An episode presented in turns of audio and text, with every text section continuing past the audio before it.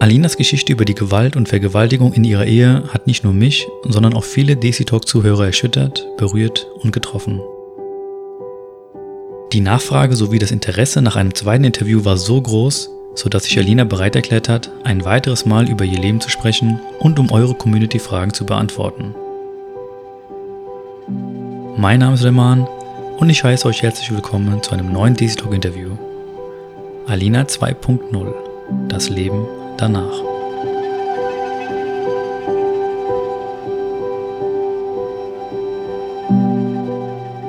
Hallo Alina und ja, willkommen zurück beim Daisy Talk Interview. Schön, dass du die Zeit genommen hast.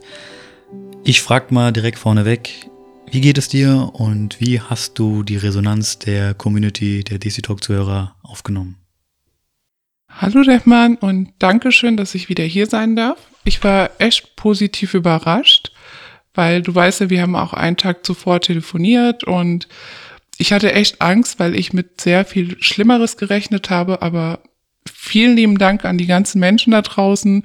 Das war echt super lieb von denen allen und ja, ich war echt positiv überrascht diesbezüglich. Nachdem der Podcast online war und die ersten Fragen aufkamen, hatte ich dich ja kontaktiert und gefragt, ob du vielleicht Interesse daran hättest, ein weiteres Interview zu führen, in dem du die Fragen der Zuhörer beantworten möchtest.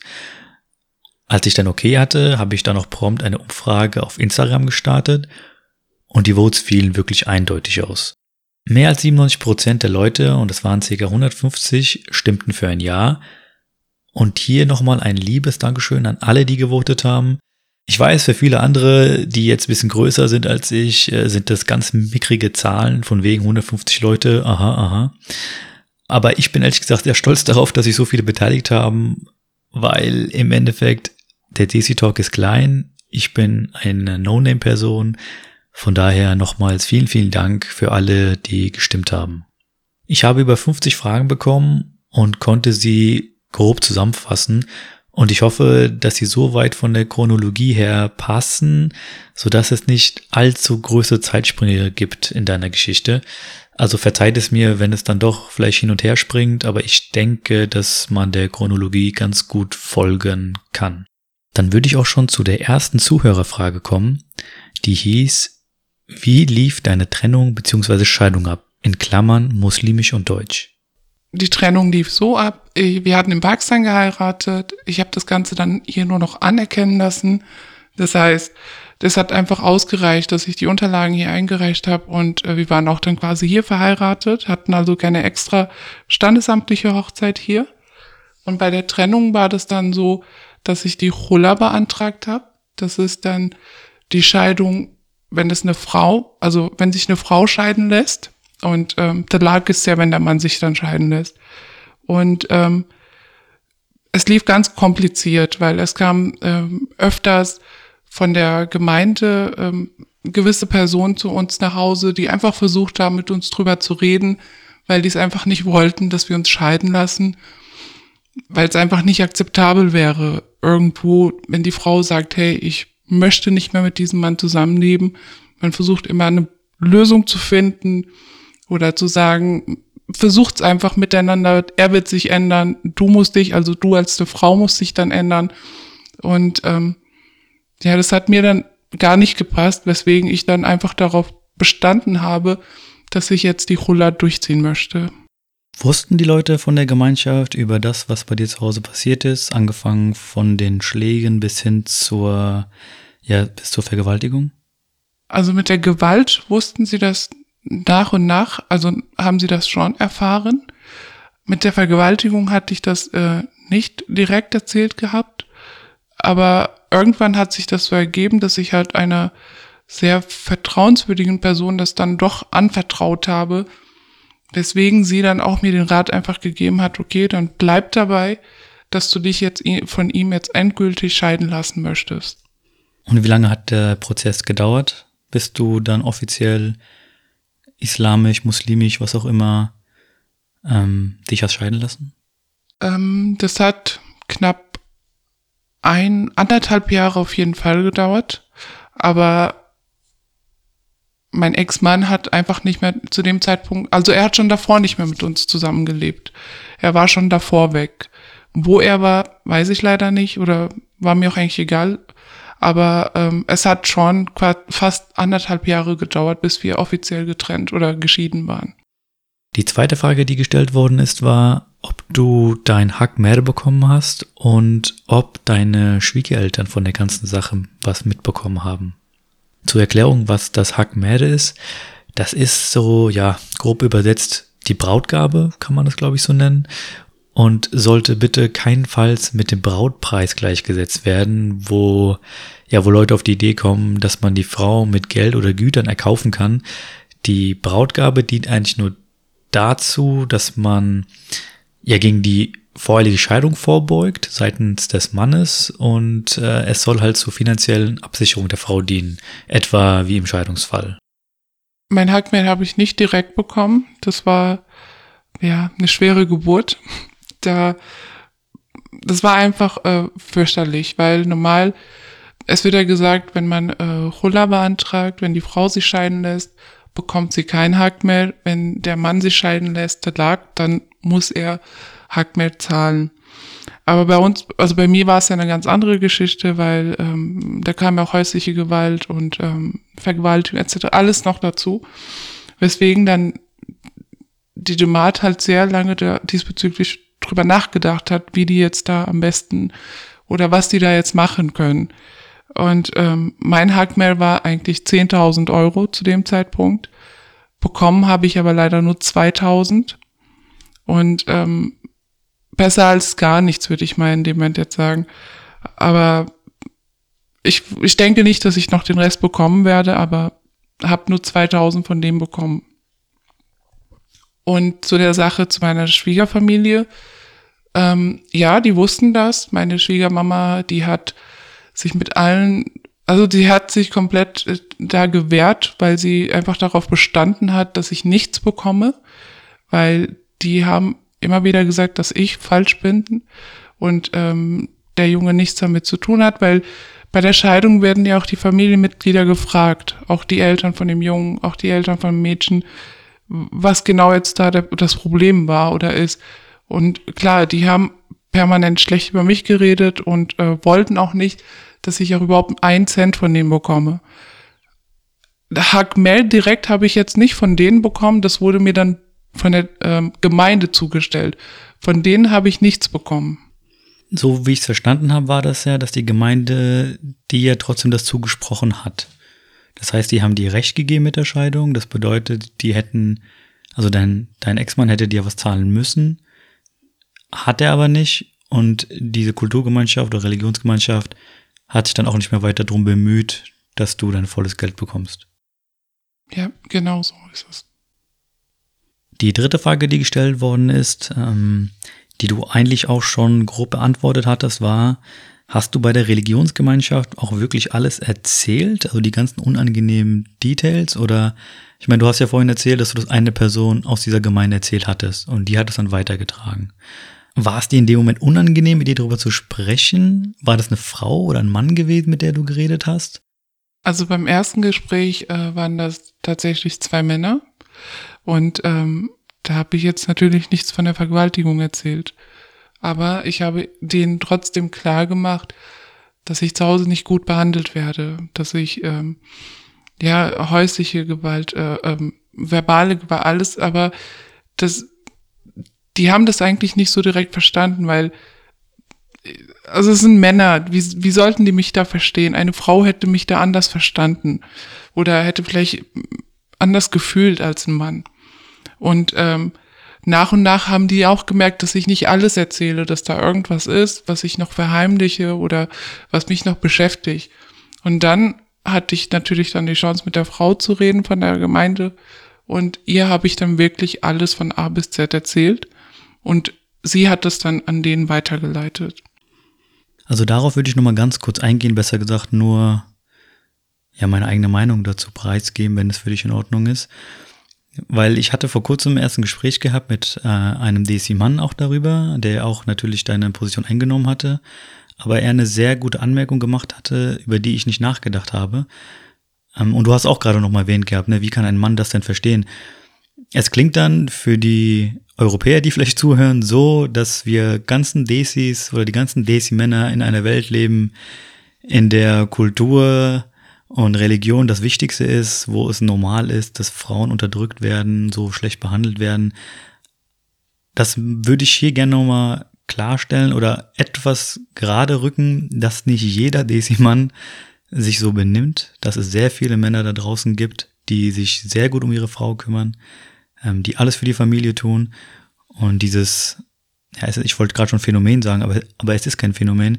Ich sag mal, diese Krankheit mit der Gewalt im eigenen Haus, mit der eigenen Frau oder Mann auch selbst, ist ja kein Phänomen von den Desis, sondern ist ja weltweit so, dass es in jeder Religion, in jeder Kultur vorkommt, in jedem Bereich irgendwie. Ja, mir war es gerade ein Bedürfnis, das nochmal gerade loszuwerden, weil du ja so schön gerade gesagt hattest, wie, wie kann man das in einem Mann sagen? Verstehe ich vollkommen, dass man das nicht sagen kann. Aber ich denke, dass wenn du die richtige Person da erwischt hättest, dass auch ein Mann dir geholfen hätte. Kann ich auch was dazu sagen? Ja, sehr gerne.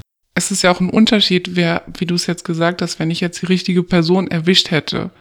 Aber wenn da ich ähm, jung und zwei ältere Männer vor mir sitzen, die das ganz anders sehen und äh, ganz, äh, ganz anders im eigenen Leben erlebt haben, die hätten mich niemals verstanden in dem Moment. Wenn es da jetzt einer wäre, der vielleicht 30 wäre, 32, also fast in meinem Alter, er hätte das ganz anders wahrgenommen. Das ist auch so ein Punkt dann in dem Moment, ne? Da gebe ich dir vollkommen recht. Äh, das hatten wir mal in einem Podcast besprochen mit Hina bei dir zusammen, wo wir auch das angemerkt haben, dass es leider oft ältere Männer gibt, die in so einem Gremium sitzen, ihr eigenes Weltbild haben und das verteidigen und nicht verstehen, was da gerade vor sich geht und ja, einfach so handeln, wie sie es am besten oder was, wie sie es für richtig halten. Okay, kommen wir zurück zu den Fragen. Das war auch noch eine Frage zu Nummer drei. Welche Art der Unterstützung hättest du dir von den Leuten erwünscht oder gewünscht und welche Reformen würdest du dir wünschen? Also Unterstützung hätte ich mir in der Hinsicht gewünscht, dass man mich viel offener ähm, aufgenommen hätte, dass man mir wirklich zugehört hätte von Anfang an und nicht immer schrittweise, dass die heute da sind, nach einer Woche wiederkommen, nach zwei Tagen wiederkommen, dass man wirklich an einem Tag sitzt. Okay, ich sage nicht, dass man an einem Tag die ganze Story jetzt äh, klären kann, so nicht, aber dass man wirklich die Zeit sich dafür nimmt. Das war mir halt sehr wichtig, aber ähm, ich hatte das leider nicht bei denen. Ich musste denen quasi hinterherrennen. Leute, hört mir zu ich habe diese Probleme, wie, wie schaut's jetzt mit meiner Scheidung aus? Wie weit seid ihr jetzt? Was machen wir denn da? Und ähm, Änderungen oder was die da noch besser machen könnten, wäre auch, ähm, es muss, das hast du ja das letzte Mal auch in einem Podcast erwähnt, es gibt gewisse Rufnummern, wo man anrufen kann, wenn man Probleme hat. Aber es sollte auch in der Gemeinde vielleicht sowas sein, wo man bestimmte Vertrauenspersonen hat, mit denen man reden kann. Es gibt sicherlich sehr viele Frauen, auch junge Mädchen, die Probleme haben, aber zu Hause nicht mit den Eltern, Familie etc. reden können, dass die dann dort quasi eine Vertrauensperson haben, wo die sich dann wenden können. Frage Nummer vier. Hat sich dein Bild gegenüber deiner Gemeinschaft jetzt geändert, wenn du jetzt das alles nochmal viele Jahre später betrachtest? Mm, nicht wirklich. Geändert nicht. Ähm, nur ich habe mich von denen etwas distanziert. Zu gewissen Sachen halte ich mich dran, aber alles andere, ähm, das interessiert mich mittlerweile nicht mehr, weil die waren in der schwierigsten Zeit für mich nicht da, so gesehen. Und deswegen, ich habe mich einfach von denen distanziert. Okay, verstehe. Die nächste Frage wäre, seit wann bist du getrennt und hast du das Sorgerecht für dein Kind bekommen und wie alt war deine Tochter bei der Trennung? Also getrennt bin ich jetzt seit Ende 2016 und meine Tochter war zwei, zweieinhalb und mittlerweile ist sie jetzt schon ein Grundschulkind. Also hast du auch das Sorgerecht des Kindes bekommen? Genau. Ich habe auch das Sorgerecht und weil mein Ex hätte niemals das Sorgerecht bekommen. Lebst du alleine oder mit der Familie? Ich lebe alleine mit meiner Tochter natürlich. Das bedeutet, du verdienst auch dein eigenes Geld, gehst arbeiten ganz normal oder? Ähm, ja, ich habe jetzt mit einer Lehre angefangen. Zuvor konnte ich nicht, habe äh, viele Minijobs und ähm, immer wieder, ja, ich habe immer wieder was versucht, Arbeit zu finden, aber es war nicht einfach. Und jetzt habe ich eine Ausbildung gefunden, habe bisschen Unterstützung von meinem Bruder dadurch noch, dass er mal auf meine Tochter aufpasst, weswegen ich da ein bisschen freier bin. Fragt deine Tochter manchmal nach ihrem Vater? Und wenn ja, wie gehst du damit um oder was antwortest du darauf? Ähm, ja, sie fragt sehr oft nach dem Papa. Ähm, also mittlerweile nicht mehr. Anfangs hat sie sehr oft gefragt und aber jetzt ist es so für sie mittlerweile normal geworden. Okay, das eine, was ich jetzt nicht so direkt vergesse, was mich auch sehr ähm, verletzt hat, das war bei ihrer Einschulung. Wir sind nach Hause gekommen, also zuvor war alles ganz schön, aber wir sind nach Hause gekommen, da war sie total traurig. Ich habe sie gefragt, ob alles okay sei. Und dann kam einfach die Antwort, da waren alle Kinder mit der Mama und mit dem Papa, nur ich war alleine. Und dann dachte ich auch in dem Moment, okay, mein Schatz, ich bin für dich da.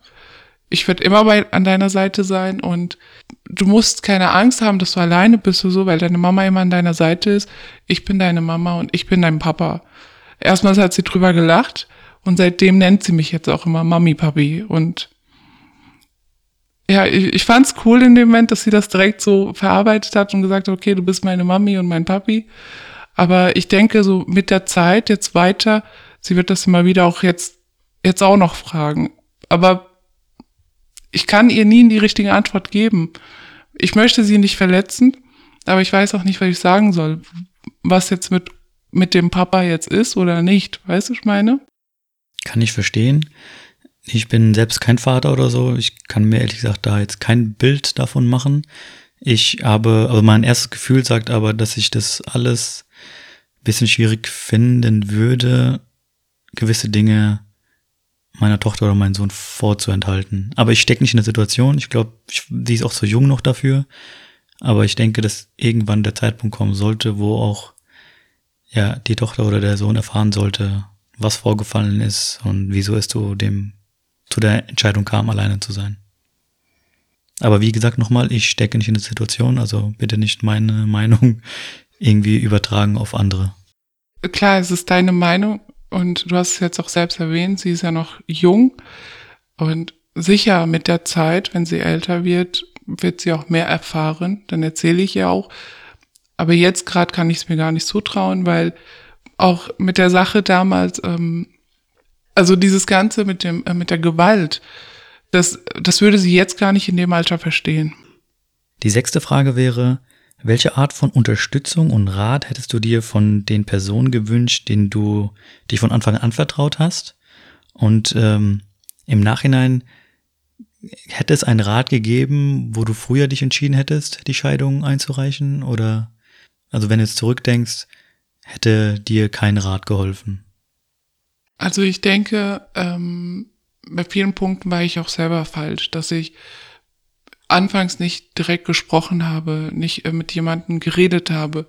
Und ich denke, hätte ich selbst früh genug jemanden, mit jemandem gesprochen, dann wäre ich eher zu einer ähm, Scheidung gekommen oder dass ich dann eher einen anderen äh, Weg gehen könnte als ähm, den damals.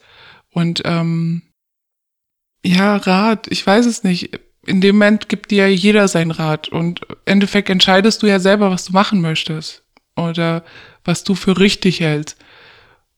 Und damals, ich denke, gar kein Rat hätte mir irgendwie weitergeholfen, weil ich war einfach in meiner Welt und hab's ja auch im letzten Podcast jetzt erwähnt, ähm, ich, ich habe mich einfach nicht getraut, drüber zu sprechen. Und das war einfach mein Fehler. Und leider ist es dann da so weit gekommen, dass ich mich dann halt echt spät scheiden lassen habe. Also bei dem, was du jetzt ähm, erlebt hast, durchlebt hast und mitgemacht hast, baut jetzt auch die nächste Frage auf. Was hast du durch diese Erfahrung gelernt, was du deiner Tochter mitgeben würdest? Oder was würdest du an deiner Tochter anders machen? Also, was ich auf jeden Fall anders machen würde, ist einfach paar Jahre warten, als mit 17, 18 oder 19 zu verheiraten. Sie sollen mal auf ihren Beinen stehen, was erreichen Und dann kann man über eine Hochzeit sprechen. Das würde ich definitiv anders machen. Aber was ich ihr jetzt schon immer wieder klar mache, ist bezüglich Gewalt, weil das kennt man ja auch heutzutage, dass die Kinder jetzt nicht unbedingt Gewalt, auch dieses ganze, ähm, dass die ganzen Männer, äh, ähm, nicht Männer, also ähm, die Pädophilen zum Beispiel, ich versuche meiner Tochter das jetzt schon immer klar zu machen, es ist dein Körper, keiner hat das Recht darüber, einfach dich anzufassen und gewisse Sachen bringe ich ihr jetzt auch immer bei, dass sie sich wehren soll oder wie sie sich wehren muss oder soll. Sie geht auch sehr gerne jetzt zum Selbstverteidigungskurs. Nur für Mädchen ist das, aber sie fühlt sich super wohl da. Aber sie weiß nicht, warum ich sie da geschickt habe. Es war mir halt einfach nur wichtig, dass ich ihr das von Anfang an oder früh oder rechtzeitig das alles beibringe. Weil ich habe auch die Angst, wenn sie in der Schule ist, ich, ich kann nicht zu Hause ruhig sitzen und denke, okay, sie ist in der Schule, weil klar, mir geht's trotzdem durch den Kopf, nicht, dass mein Ex dort erscheint oder irgendjemand und sie ist weg. Ich habe halt tierische Angst diesbezüglich. Die Frage, die ich dir eigentlich zu allerletzt stellen wollte, die hast du uns jetzt schon vorne weggenommen oder mir vorne weggenommen. Aber ich stelle sie nochmal. Ist dein Mann noch hier in Deutschland? Wurde er abgeschoben? Also ich stelle die Frage jetzt extra seltsam, weil du ja gerade schon beantwortet hast, dass du Angst hast, dass dein Mann irgendwie auftaucht. Also bedeutet das, dass er noch hier in Deutschland ist? Ähm, ich weiß es leider nicht. Und das ist meine größte Angst. Das heißt, seit der Scheidung habe ich nichts mehr von ihm gehört. Ich habe Anrufe sogar aus Pakistan von seiner Familie bekommen. Wo ist mein Sohn? Wo ist mein Bruder? Und solche Sachen, weswegen ich dann nachts nicht mehr schlafen konnte und dachte, hey, äh, bei uns ist alles aus. Wo ist er? Weil das kann ja nicht sein. Er könnte jederzeit vor der Tür stehen und meine Tochter mitnehmen. Also ich habe mal bei der Behörde mal nachgefragt, beim Melde Meldeamt und ich konnte mir keine Auskunft geben wegen ähm, Datenschutzgründen und ich weiß es nicht, wo er ist. Ich habe es jetzt mal hier und da mal was gehört, aber ich weiß es nicht, ob es stimmt, ob er wirklich jetzt hier ist oder in Pakistan oder sonst woanders. Okay, dann sollten wir auch nicht da weiter spekulieren und Insgeheim hoffe ich im Kopf einfach, dass er abgeschoben wird und dann ist gut. Das hoffe ich auch. Die nächste Frage. Hast du dir in der Zeit danach professionelle Hilfe gesucht? Oder was hat dir geholfen, über diese Dinge hinwegzukommen? Ähm, gesucht habe ich nicht, ehrlich gesagt. Und aber klar, hier und da habe ich schon was gelesen und ähm, mein jüngster Bruder hat mir immer wieder was empfohlen aber ich bin nie drauf eingegangen, weil es ist, es ist zu vieles passiert und ich wusste einfach nicht, wo oder mit wen oder was ich anfangen soll. Und ähm, ich habe das alles so einfach für mich behalten. Auch wie jetzt zum Beispiel Mamas Tod. Das hat, das alles hat mich irgendwo kaputt gemacht, aber dennoch habe ich immer wieder meine Tochter gesehen und das hat mich immer wieder gestärkt. Also ich stand auf einer Waage. Ich wusste jetzt nicht, äh, was ich da jetzt machen soll oder nicht. Aber jetzt, ähm, durch den letzten Podcast habe ich gemerkt, weil du es mir auch erzählt hattest oder weil viele Menschen auch gefragt haben, ob ich mir Hilfe gesucht habe oder nicht. Ich denke, ich werde mir jetzt die Hilfe suchen oder werde mich ein bisschen schlau machen diesbezüglich. Okay, du hattest erwähnt, dass 2016 die Scheidung war. Da wäre dann die nächste Frage, wie lange es gedauert hat, bis du wirklich das erste Mal wieder frei lachen konntest, einfach ein gutes Gefühl hattest? Also Ende 2016 war ja die Scheidung. Also war es ja komplett aus mit ihm. Ähm, so richtig lachen konnte ich erst jetzt seit einem Jahr. So, klar, ich hatte meine Phasen, wo ich mit Freunden oder gewisse Sachen äh, unternommen habe, aber das, das hat mich nicht immer so sehr glücklich gemacht wie jetzt, weil jetzt ist auch meine Tochter in dem Alter, wo ich mit ihr über vieles reden kann, mit ihr lachen kann. Wir unternehmen sehr viele Sachen miteinander. Und jetzt ist wirklich so der Punkt, wo ich viel freier geworden bin und auch etwas erleichtert mit der Zeit, weil das Ganze ist jetzt schon, ja, es kommt mir sehr, äh, es, kommt, es kommt mir halt sehr lange vor. Also ich denke, es ist jetzt schon 20.000 Jahre her, wobei es nicht ist, aber ich fühle mich jetzt halt viel besser als vorher. Da kam jetzt nochmal die Frage, ob du von den deutschen Behörden Hilfe bekommen hast. Die Frage würde ich aber auslassen, weil du sagtest ja eben, du hast keine Hilfe gesucht. Also gehe ich davon auch stark aus, dass du mit keiner Behörde zu tun hattest und davon berichten kannst. Genau. Also ich habe keine gesucht und daher kann ich da auch nichts zu sagen. Okay, dann würde sich auch die Frage erübrigen, ob du in einem Frauenhaus warst und wie es dort abgelaufen ist. Ähm, das war auch nicht dann der Fall. Nee, ich war in keinem Frauenhaus. Aber ich hätte es mir auch nicht vorstellen können, da hinzuziehen. Und warum? Warum? Ist eine gute Frage, weil ähm, klar, also ein Frauenhaus ist ja dafür da, um Frauen zu unterstützen, denen es halt einfach scheiße geht. Frauen auch zu beschützen vor den Männern, von denen du eigentlich weggehen wolltest. Genau, das auch. Aber ich war einfach zu sehr, also in meiner Welt so. Ich, ich habe mir einfach, ich war, ich habe in einer Blase gelebt mit meiner Tochter und habe mir nichts anderes vorstellen können, dass ich jetzt, ich hätte auch zu meiner Familie ziehen können. Da bin ich ja auch nicht hingezogen. Ich wollte einfach für mich sein und das habe ich dann durchgezogen. Die vorletzte Frage wäre, hat sich dein Mann jemals bei dir entschuldigt, beziehungsweise dein Ex-Mann jemals bei dir entschuldigt für das, was er getan hat? Nein, er hat sich mm, nie. Ähm, ganz kurz dazu, die Mutter hatte mich einmal angerufen, aber der Grund war einfach nur der, die wollten die Tochter sehen oder zu sich holen. Und ähm, da meinte sie, ja, das tut ihm alles so leid, ich entschuldige mich für ihn. Aber das war einfach so eine Masche von denen. Aber ich habe mich nicht drauf eingelassen. Aber ganz ehrlich, hätte er sich auch entschuldigt, es wäre mir egal. Er hat mich schon so sehr kaputt gemacht gehabt, dann hätte eine Entschuldigung nichts gebracht zu dem Zeitpunkt. Weil ich war dann schon so stark damals, also mit der Sache, dass es mir egal wäre, wenn da auch jetzt ein Sorry kommt oder nicht. Es war mir egal. Und jetzt zu der letzten Frage, die ich mir noch hier notiert habe, ist, wie geht es dir jetzt oder ist es immer noch so, dass dich vielleicht die Geister der Vergangenheit jagen? Also ganz gut geht's mir immer noch nicht. Klar, ich habe immer noch schlaflose Nächte manchmal und ähm, ich versuche das immer wieder zu vergessen, aber es geht vielen Frauen so, die, äh, die ähm, mit der Gewalt was erlebt haben. Das, das beschäftigt einen permanent. Weil das ist ja nicht nur, dass er mich geschlagen hat, dann kommen ja auch immer wieder diese Fragen hoch. Warum hat er das gemacht? Warum ich? Wieso habe ich, womit habe ich das verdient? Und ganz ehrlich, mir geht auch das ganze Zeit durch den Kopf, wie geht's mit meiner Tochter weiter?